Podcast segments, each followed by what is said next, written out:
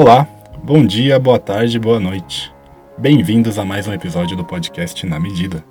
No episódio de hoje, nós conversamos com a Emília Estivalete Broid sobre saúde mental no contexto educacional, virtual e pandêmico. A nossa convidada possui pós-doutorado pelo Programa de Psicologia Clínica da USP, é doutora pelo Programa de Estudos Pós-Graduados em Psicologia Social da PUC, é mestre em Saúde Pública pela Faculdade de Saúde Pública da Universidade de São Paulo e é graduada em Psicologia pela PUC Rio Grande do Sul. Além disso, ela é psicanalista e consultora na área da assistência social. E entre os anos de 2015 e 2016, foi uma das coordenadoras do projeto Podpah, uma nova abordagem na aplicação de medidas socioeducativas em meio aberto. A proposta foi a de qualificar a equipe técnica do SMSMA Cruz de Malta e de proceder à implementação de um projeto piloto que pudesse se constituir como um referencial consistente na abordagem das medidas socioeducativas em meio aberto, de modo a servir como modelo de práticas inovadoras para o atendimento ao adolescente em conflito com a lei. Após tal parceria, a Emília supervisionou a nossa equipe entre os anos de 2016 e 2021, sendo então uma figura muito importante e que nos ajudou a pensar e construir muitas das práticas deste serviço. Bom, só a apresentação já daria um podcast, então vamos ao que interessa. Mas, enfim, vamos, vamos começar então, Emília? Vamos. Então, a gente, o, o foco, pegar aí um pouco da parte da educação, né, da escola, né, a demanda aí da, das escolas sobre saúde mental. Então a gente resolveu fazer aí uma, é, uma conversa entre essas duas coisas. Né? E aí, pensando que algumas pessoas, é, mais no senso comum, entendem que falar sobre suicídio, né, a campanha do Setembro Amarelo, pode ser um gatilho né, para até incentivar né, o suicídio, eu, eu gostaria de saber como que você pensa essa questão, né? a necessidade da campanha em detrimento dessa, dessa opinião que vai em contraponto a isso. Né? Uhum. Bom, vamos lá. Primeiro, muito obrigada aí pelo convite para falar. É sempre um prazer estar com vocês em mais esse momento, né? É, eu acho que falar de temas delicados e sensíveis, né, longe de ser um problema, é solução, né? Então não adianta fingir que o problema não existe e dar visibilidade a ele possibilita é, que a gente encontre estratégias de superação, né? É, que eu queria trazer um pouco essa questão né, de qualquer problema de saúde mental que ele tem essa dimensão singular do sujeito e ele tem uma dimensão coletiva. Né? Então, quer dizer, o suicídio é um evento absolutamente particular, mas a gente não pode deixar de olhar para ele também como um sintoma social. Tá? Quer dizer, tem alguns dados da, da Organização é, Mundial de Saúde que trabalham com, é, com essa ideia de que parece que são cerca de 800 mil suicídios por ano, né, é, com um índice bastante grande de, de jovens, né, e atrás desses suicídios todos existem todas as tentativas de suicídio, também não são numeráveis, quantificáveis, e é, não, o sujeito não se encontra sozinho, tem um contexto familiar.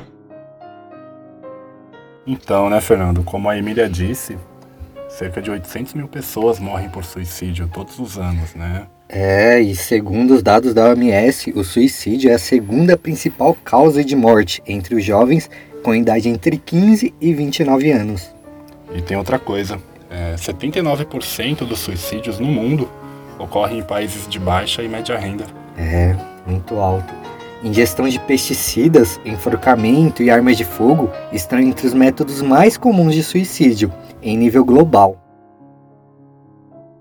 Então, se a gente vai pensar né, os é, princípios, vai as duas dimensões, uma, uma tragédia singular, mas também quanto afetando um conjunto de famílias e mesmo as tentativas, né, de suicídio. Então é uma questão de saúde pública também. E por que que é esse o sintoma que aparece forte hoje em dia, como a gente vê a depressão também como um sintoma bastante presente nos dias atuais. Então eu acho que é, é sempre nessa dobradiça, né?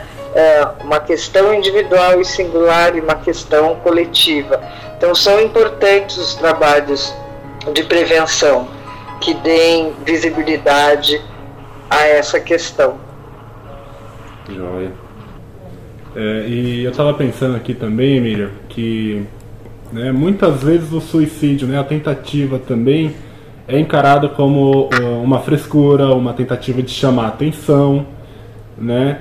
E cria-se também assim uma certa resistência quanto a essa a esse assunto, né? Vira até um tabu, porque é difícil de lidar, né? Acaba sendo até uma defesa dessas pessoas em lidar com isso, né? E aí pensando como como agir nesses momentos, né?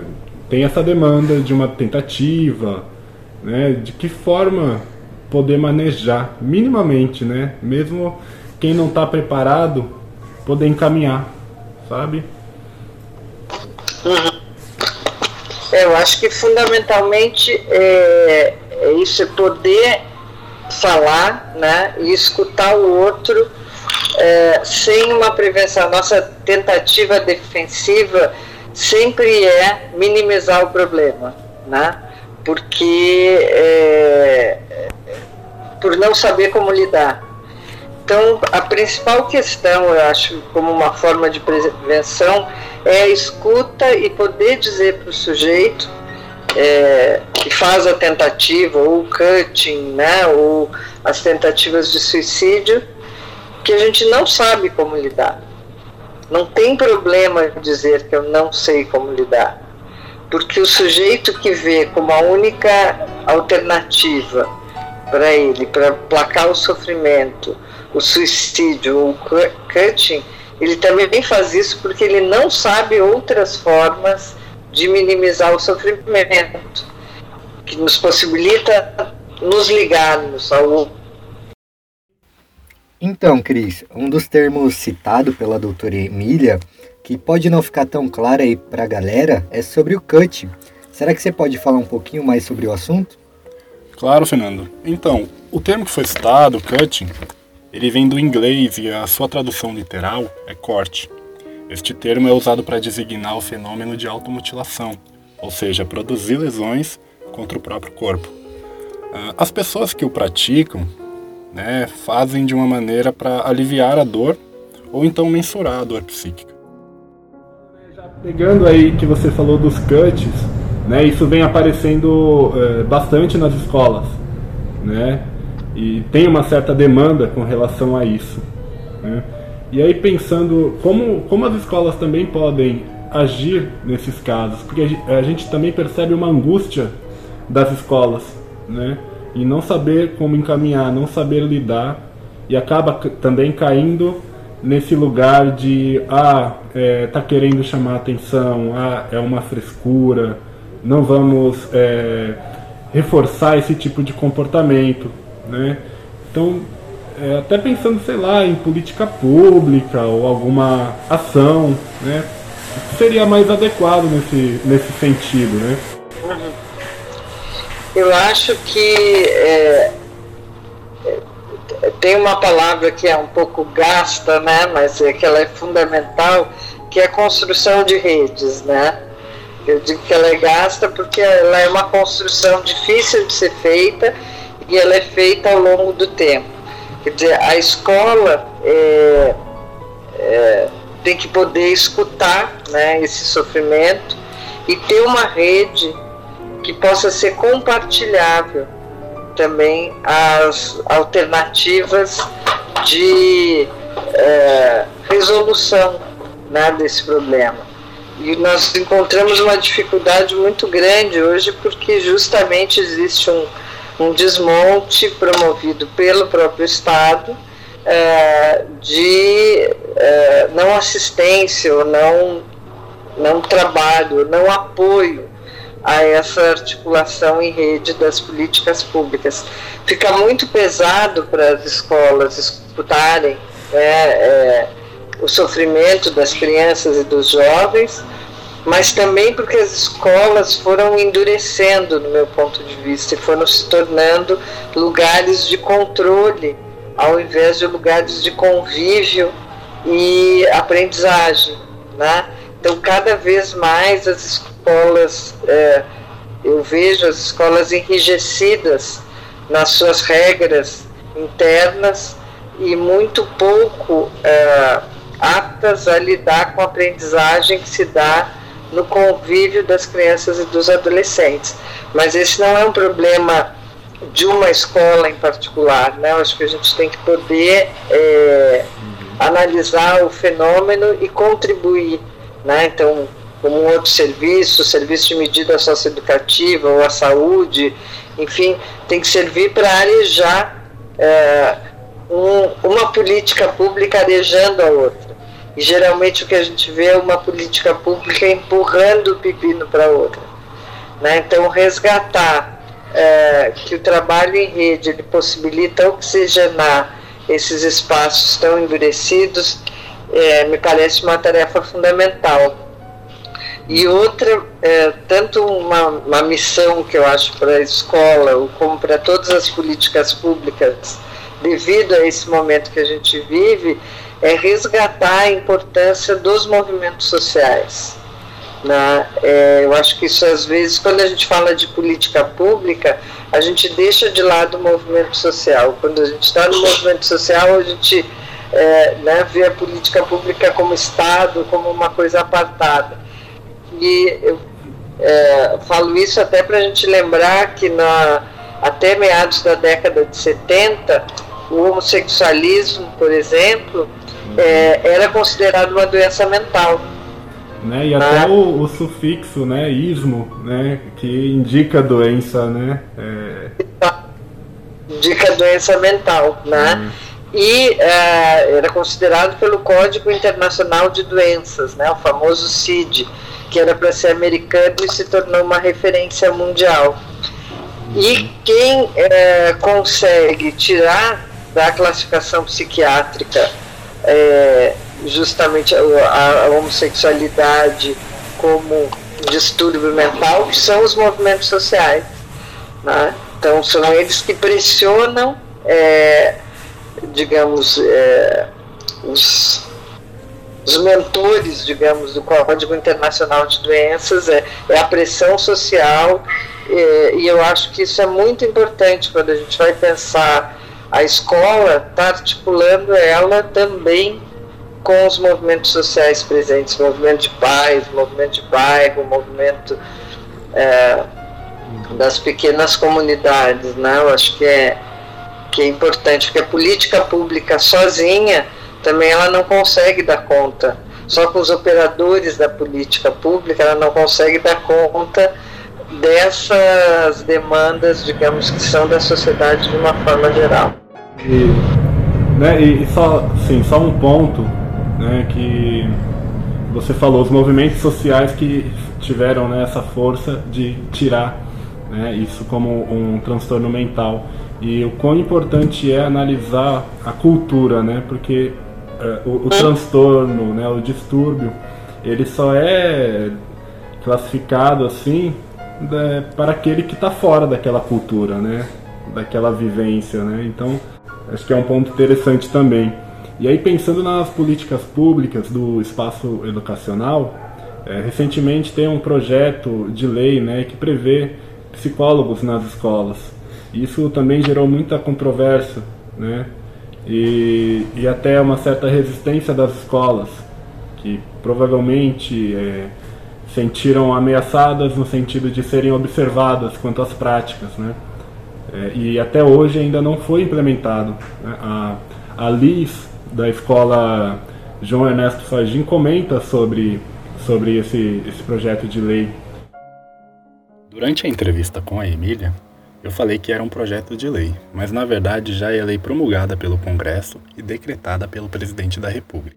Essa lei prevê que as redes públicas de educação básica contarão com serviços de psicologia e de serviço social para atender às necessidades e prioridades definidas pela política de educação, desenvolvendo ações para melhoria da qualidade do processo de ensino-aprendizagem e atuando na mediação das relações sociais e institucionais. Para que se torne uma realidade, essa lei precisa de uma fonte de recurso permanente, o que também foi garantido por meio da Lei nº 14.113 de 2020, que regulamenta o Fundo de Manutenção e Desenvolvimento da Educação Básica e de Valorização dos Profissionais da Educação, o Fundeb. Entretanto, três projetos de lei pretendem alterar a lei que garante essa fonte de recursos. Entre elas, o PL número 3418 de 2021, de autoria da deputada professora Dorinha Seabra Rezende, do Democratas de Tocantins, tramita em caráter de urgência e está na pauta do plenário da Câmara dos Deputados. A proposta retira psicólogos e assistentes sociais do rol de profissionais passíveis de financiamento pelo Fundeb. Assim, ameaça a regulamentação da Lei nº 13.935 de 2019, que dispõe desses profissionais nas escolas. E eu gostaria de saber como que você pensa, né, é, esse projeto de lei que prevê psicólogos nas escolas. Né? Qual uh, o impacto também disso? Né? É, é, sabe que diz que eu acho que é uma discussão. Eu não tenho uma, uma posição. Eu conheço, não conheço o projeto de lei. Hum. Eu tenho uma preocupação que é a, são os próprios psicólogos. né? Seria importante psicólogos nas escolas, eu acho que sim. Agora, a própria formação, né? Se, se nós psicólogos formos como é, profissionais liberais para dentro das escolas, é, com uma visão patologizante da, da, da aprendizagem, dos sintomas, do que é a adolescência, é, nós vamos estar contribuindo para essa escola fechada, hermética, uh, adoecida e burocratizada. É, então, eu acho que o projeto é interessante, né? quer dizer, eu não conheço o projeto, a ideia me parece uma ideia interessante, mas a gente tem que construir essa função, né? Se o psicólogo lá tiver para atender um a um, é, muitos casos que são de humilhação social, né? a gente vê nos próprios meninos da medida socioeducativa como é difícil a inclusão deles no universo escolar uh, por uma dificuldade deles e por uma dificuldade da escola que não deveria oferecer resistência. Então, se o psicólogo tiver nesse lugar de legitimar esse, é, é, essa posição social desses adolescentes de desvalimento, de desmérito, né? É, nós vamos estar tá com um ótimo projeto de lei e com uma horrível experiência na escola. Então, eu acho que quanto mais essa discussão sobre esse projeto de lei for pública, e nesse momento, quanto mais polêmica tiver, melhor vai ser. Né? Melhor, se ela for só na base do canetaço nós vamos ter o pior lá. Nós vamos ter psicólogo que pensa o atendimento individual para atender, para ver problema de aprendizagem, para diagnosticar déficit de atenção, para verificar o autismo eh, e excluir e não incluir. Então acho que é um projeto, a ideia é muito interessante e a execução dele tem que ser muito bem pensada e estar tá presente na formação do psicólogo. Porque senão nós vamos repetir um ranço ruim da psicologia. Nós não vamos estar construindo uma saúde mental, é, digamos, que possibilite o sujeito a viver melhor do jeito que ele é. Nós vamos estar segregando a sociedade entre os que têm algum tipo de doença mental e os que não têm. Né? Sim, sim. É, eu achei legal que você tocou no ponto da, do déficit de atenção, né? Que é uma coisa que está crescendo bastante. E há pouco tempo eu vi em um artigo que crianças francesas não tinham déficit de atenção. Né? E toda uma questão de, da cultura, mais uma vez. Né? é, o que, que é o déficit de atenção. Não há um desdobramento sobre essa questão, só diagnostica e encaminha, né, e acaba segregando também. Deixa eu dar um exemplo disso, aqueles, é, de supervisão no CAPS, onde, é, infanto-juvenil, onde é, o psicólogo dizia assim, ah, vieram 20 crianças de uma mesma escola pedindo avaliação do CAPS. Nossa. E aí eu disse assim, bom, então nós temos que fazer um movimento inverso. O CAPS tem que ir na escola e não atender essa demanda de 20 pessoinhas individualmente para fazer uma avaliação, mas o que está acontecendo nessa escola e a gente não sabe, não é que a escola não está sabendo avaliar, não é que essas crianças não têm problema, mas é, é poder escutar o que, que essa escola está pedindo quando encaminha 20 crianças e adolescentes para os atos. Né? Então, esse movimento inverso ele é muito importante. Sim. Tinha colocado aqui, né, Emília, no, no roteiro sobre a questão da, das redes sociais né, e a saúde mental. E que as redes sociais acaba sendo um, um espaço para se criar um personagem fake, né? Eu coloquei aqui como um falso selfie. Será que você pode explicar um pouquinho melhor o que significa esse termo? Então, Fernando, o falso selfie é um termo psicanalítico criado por Donald Winnicott. Né? Em tradução literal, quer dizer falso eu. E no contexto psicanalítico, de forma resumida, ele se designa a qualquer pessoa que cria uma postura, comportamento que não é a verdadeira, mas que será melhor aceita pelos outros, ou então uma postura que ele acha que será melhor aceita. Então o sujeito assume uma máscara, às vezes de forma consciente e às vezes de forma inconsciente. E, e como isso pode se relacionar com a questão do suicídio, né? É, o bullying, a, a discriminação e vem desse lugar fake, né? Um falso self, onde a pessoa ataca e acaba não tendo como ser é, identificada a, a, construção de um personagem falso para poder atacar outro, para poder destilar um, um ódio, né? É, reproduzir um bullying. Né? Esse movimento, é, enfim, é um fenômeno que também tem aparecido bastante, tem contribuído para que gere mais é, sofrimento. É, eu acho que isso é muito. É, eu acho que tem os dois lados. Bom, primeiro são várias coisas da virtualidade e da pandemia, né? Eu acho que a gente ainda não tem o, a real dimensão do tipo de sofrimento. A gente tem um sofrimento que a gente vive, mas a gente não tem a real dimensão dos impactos disso na vida das crianças, dos adolescentes na escola e no, na nossa vida mesmo, né? Uhum. A gente está sendo vivido pela experiência e tem que ter um tempo de elaboração para a gente conseguir entender o impacto disso tudo na nossa vida. A gente vê como, como se estivesse com um objeto aqui na, na frente da, do nosso rosto, né?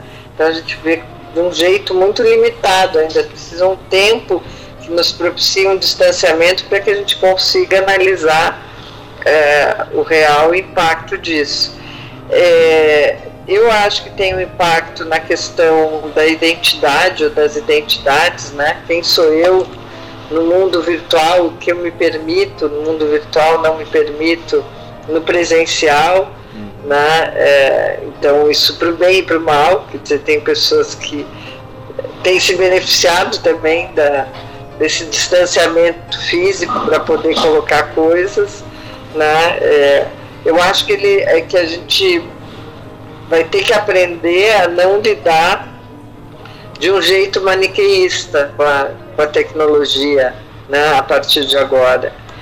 E é, eu acho que tem um efeito negativo também, que é, é o descompromisso com o outro, né? Então eu estou falando, estou numa discussão com alguém, é, o outro vai embora, eu posso agarrar ele e dizer não, não vai, né? Fica aqui, aguenta, sai no tapa, brigo, mas uhum. é, tô ali. É muito diferente de, bom, tchuf, desligo aqui e o outro se foi. Né? Então eu acho que tem uma dimensão é, relacional que ela fica é, isso que eu estou chamando de descomprometida né, com o outro.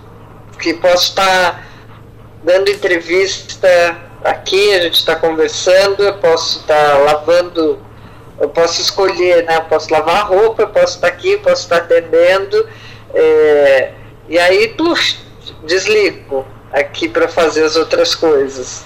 Uhum. Na coisa que no contato pessoal tenho que dizer, ó, oh, Cris, dá licença que eu vou ter que fazer tal coisa. Então essa é, essa explicação, essa justificativa, né, esse, que, que é um compromisso com o outro, eu acho que ela fica muito diluída, né?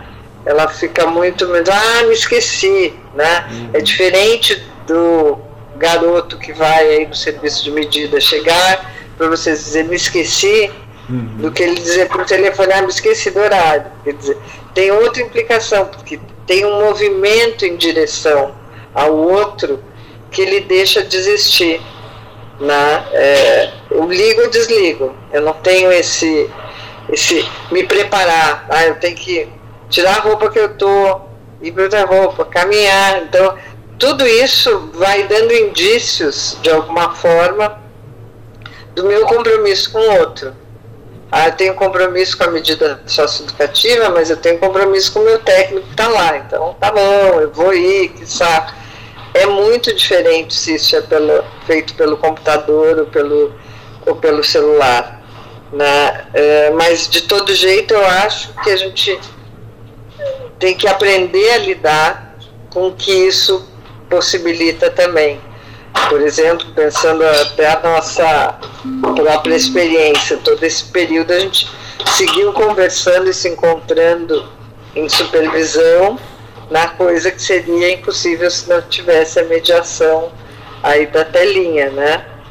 Mas é, eu acho que é uma, é uma é, é muito interessante porque eu acho que é o momento que cada um independente de ser mais experiente profissionalmente ou menos experiente, pode elaborar da mesma forma. Ou seja, como ninguém viveu essa experiência antes, né, todos nós somos iniciantes, ingressantes nessa graduação de pandemia e tecnologia. Então nós podemos escrever a mesma coisa, independente do tempo de vida e de experiência que a gente tem, porque nós somos impactados da mesma forma. Ainda né, buscando é, essa, essa coisa do, do virtual, Emília, né, a gente percebe uhum. que também tem a parte positiva do virtual, né, que são os pedidos de ajuda uh, cresceram bastante por conta disso. Né, justamente também por conta dessa, dessa impessoalidade, né, desse compromisso menor com o que se diz na rede. Então você é, busca ajuda ali, escreve alguma coisa na rede e deixa lá, ver se alguém né, aparece para você. É, quando se fosse pessoalmente ali, seria muito mais difícil, né? Eu acho, eu acho que isso que tem essa dupla coisa, né? Quer dizer, tanto alguém pode deixar uma mensagem, deixa é, algum tipo de sinalização. E aí esse tipo de sinalização, eu acho que a gente pode interpretar ele como uma convocação à presença do outro. Então eu acho que quando alguém deixa uma mensagem desse tipo, a gente tem que convocar esse sujeito à presença, né? não é seguir no virtual, mas é, é justamente nessa coisa híbrida, né, que a pandemia colocou, eu acho que a gente tem esse compromisso de pescar o sujeito. Ali deixou alguma coisa, pesca. E algo que havia desde antes da pandemia, e que eu não sei como é que ficou, porque eu não sou uma estudiosa nisso, eu só sei de ouvir falar, porque existem sites também que ensinam o suicídio, essa preocupação com o suicídio. ah, então agora faz assim, incentivam, e são grupos de incentivo a maneiras de propiciar o suicídio de uma forma efetiva. Isso já existia antes da pandemia. Não sei como é que ficou na pandemia, como disse, não, não me dedico a esse estudo. Mas então não são coisas novas. Eu acho que o que a pandemia faz, ela, ela intensifica determinadas formas de comunicação, isso que tu estava falando das, dos destilamentos de ódio, é mais possível, é mais autorizável, porque não tenho a presença do outro, eu não vejo o olhar do outro, né? eu torno o outro inanimado, então eu me autorizo a, a fazer qualquer coisa.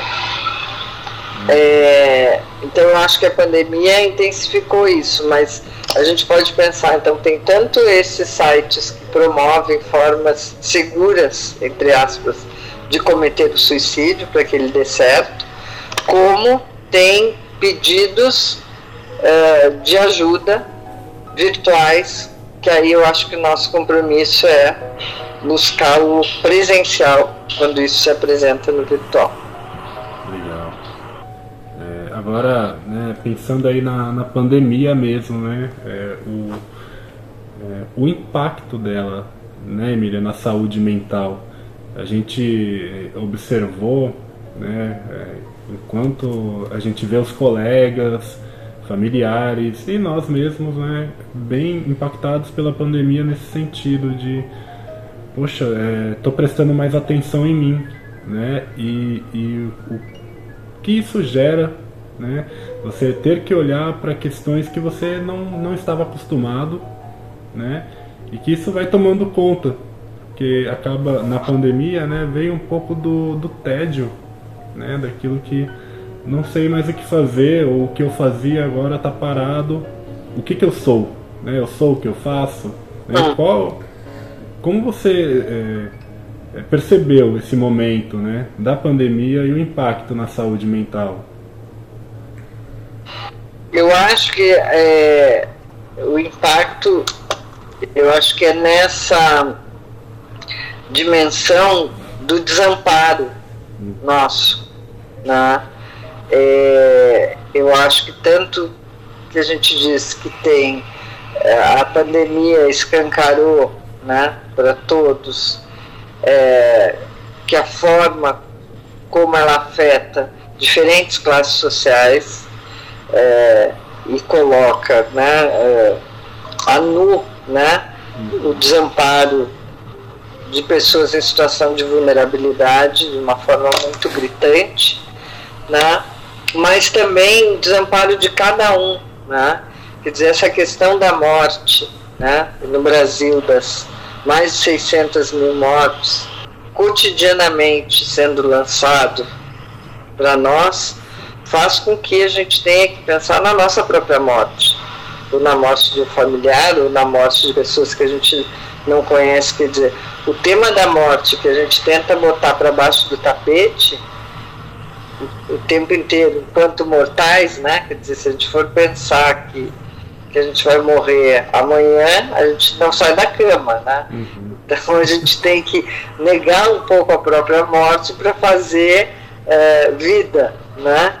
E então acho que esse tema da morte está colocado massivamente para todo mundo, que gera ansiedade, insegurança e fundamentalmente ou mais primitivamente esse essa sensação de desamparo, porque como a gente costuma dizer, né, o, é, o homem é o único animal que precisa do outro é, para continuar vivo, né? Uhum.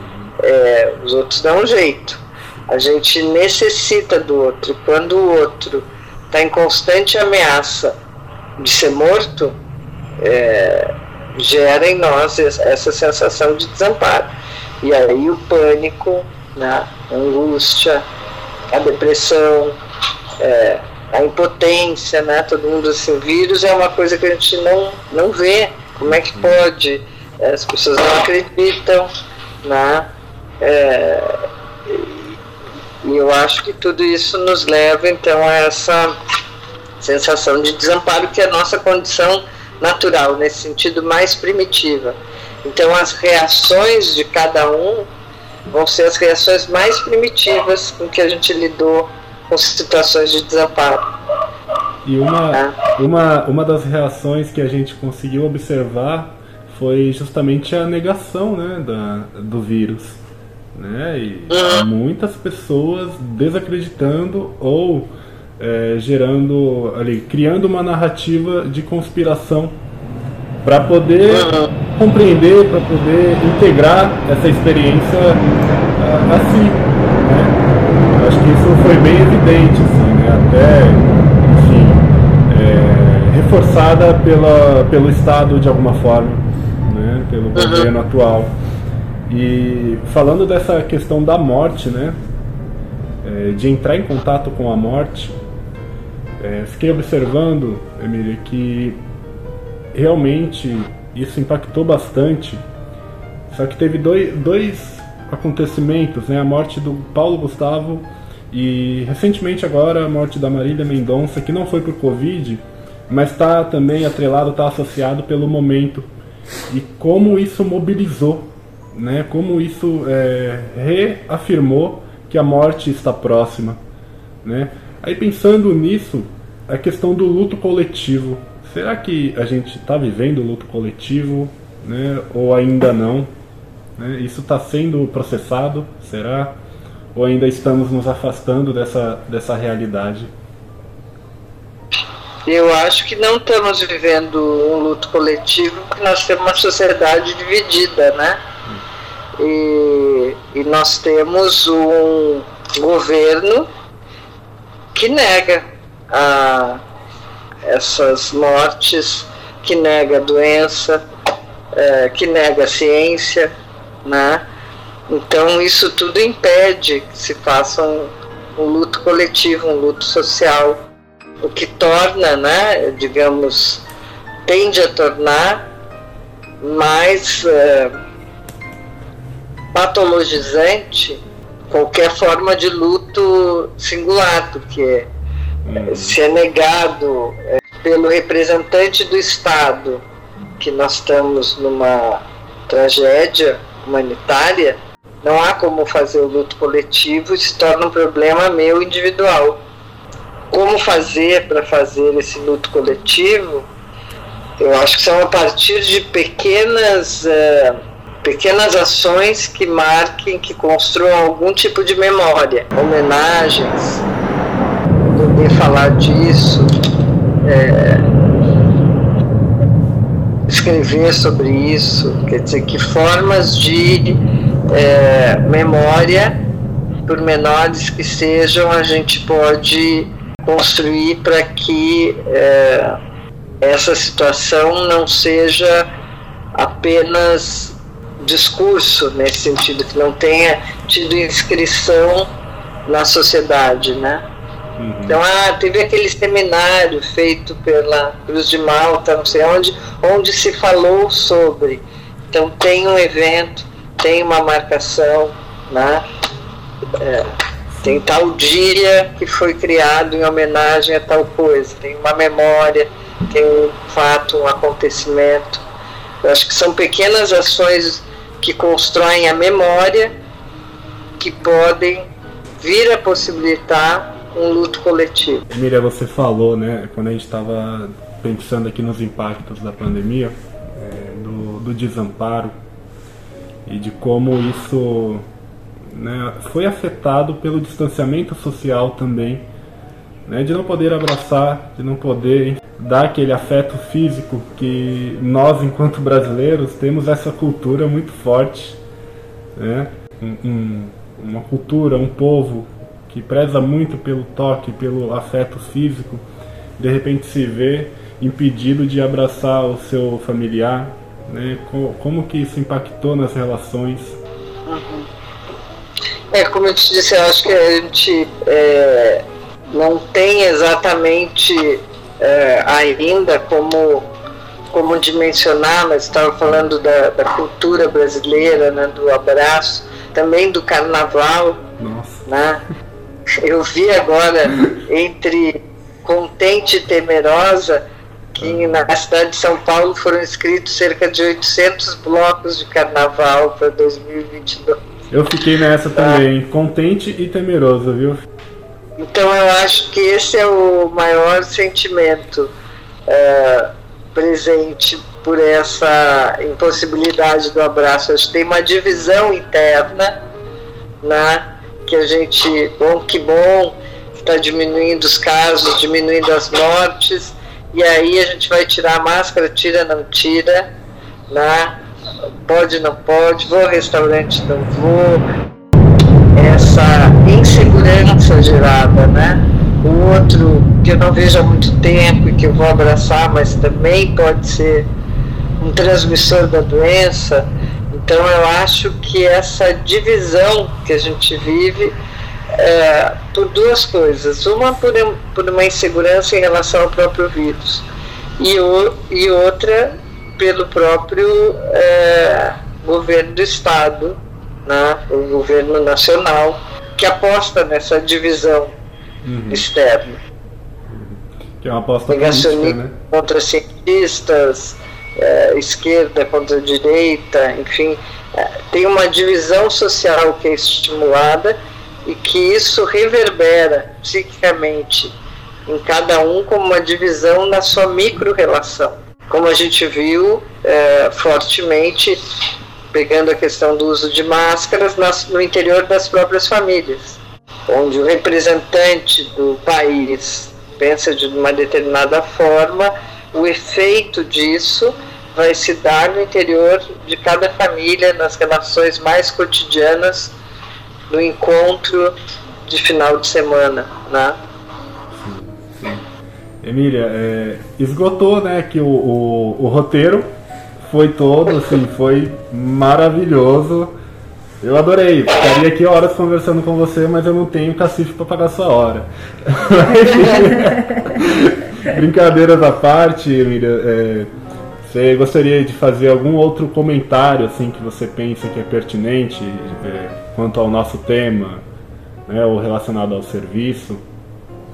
É, os colegas também gostariam de fazer alguma outra pergunta, sei lá eu acho que, que a gente poder pensar esse momento como um momento de produção, sabe? Produção de saber.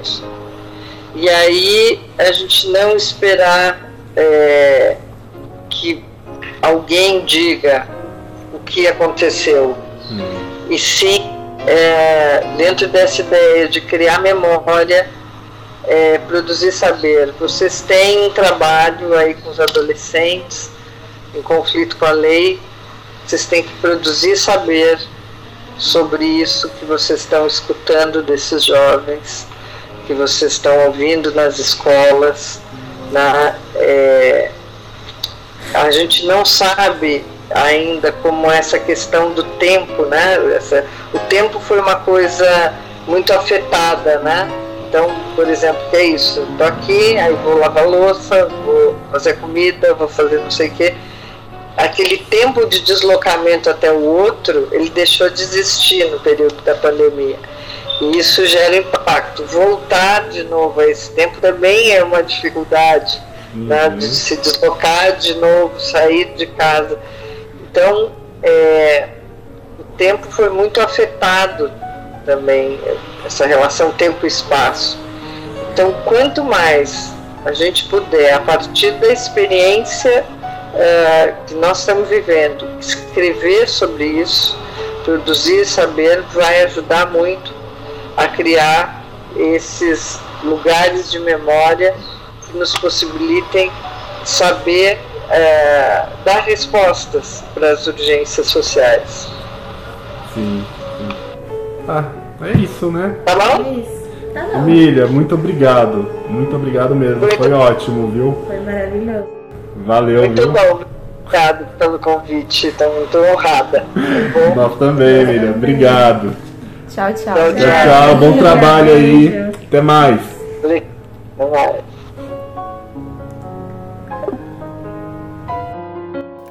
E aqui vai um recado importante, galera. Uma das questões que geram bastante angústia é o que fazer quando alguém está em uma crise com ideações ou mesmo já tentou o suicídio. E se você for a pessoa? A primeira coisa é procurar ajuda. De preferência, busque ajuda mais fácil e acessível que dispuser naquele momento, seja de um serviço de saúde, do seu terapeuta ou médico se tiver, ou mesmo de um amigo ou familiar. Este é o primeiro passo. Se você é alguém que está em crise e já procurou ajuda, é importante ter alguém de confiança para auxiliar e lhe acompanhar, caso necessário na adesão ao tratamento. Pode ser mais difícil sozinho.